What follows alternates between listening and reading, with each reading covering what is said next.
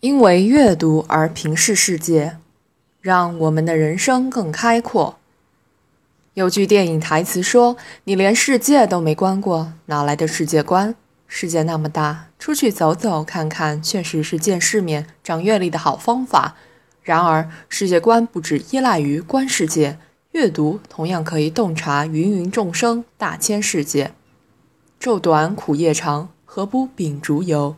穷极一生，我们通过感官感知的生活经验是有限的，行万里路替代不了读万卷书。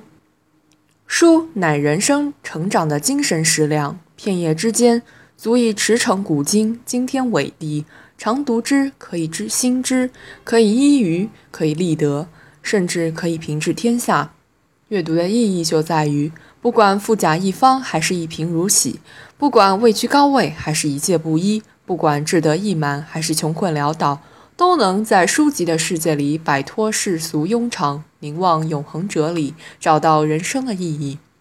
有怎样的眼界，就能看到怎样的远方；有多大的胸襟，就能包容多大的世界。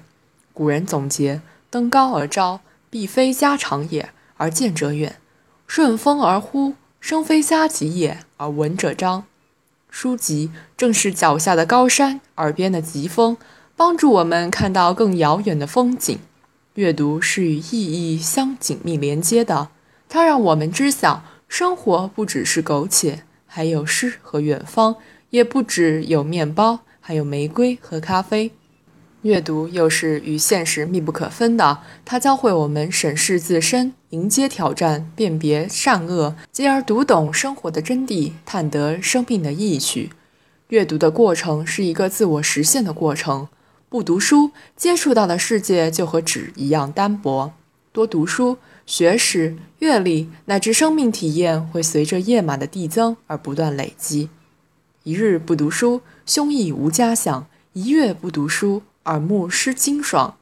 时间的改变可能是静悄悄的，但阅读对气质的塑造终究会显露出来。正是在日复一日的博览群书中，我们感受到无穷的远方，无数的人们都和我有关，体悟出不迁怒、不贰过的修身奥秘。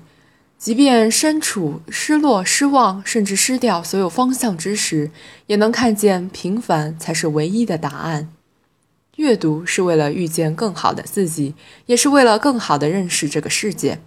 读《资治通鉴》可以获得王朝更替的历史教义；读《红楼梦》可以洞晓世家望族的兴衰荣辱；读《平凡的世界》可以从苦难的生活中发现人性的温暖、奋斗的价值；读《罪与罚》可以跟随底层人物体味人格的矛盾与复杂。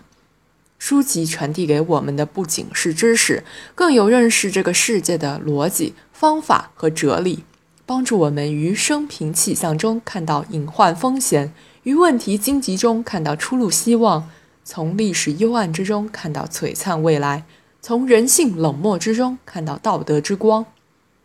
阅读是一种超越世俗的力量，让我们在自我审视中学会谦卑和从容。在平视静观中，同这个世界和解。有人推理出人生的三重境界：看山是山，看水是水；看山不是山，看水不是水；看山还是山，看水还是水。阅读的最高境界，正是练就看山还是山，看水还是水的人生观和世界观。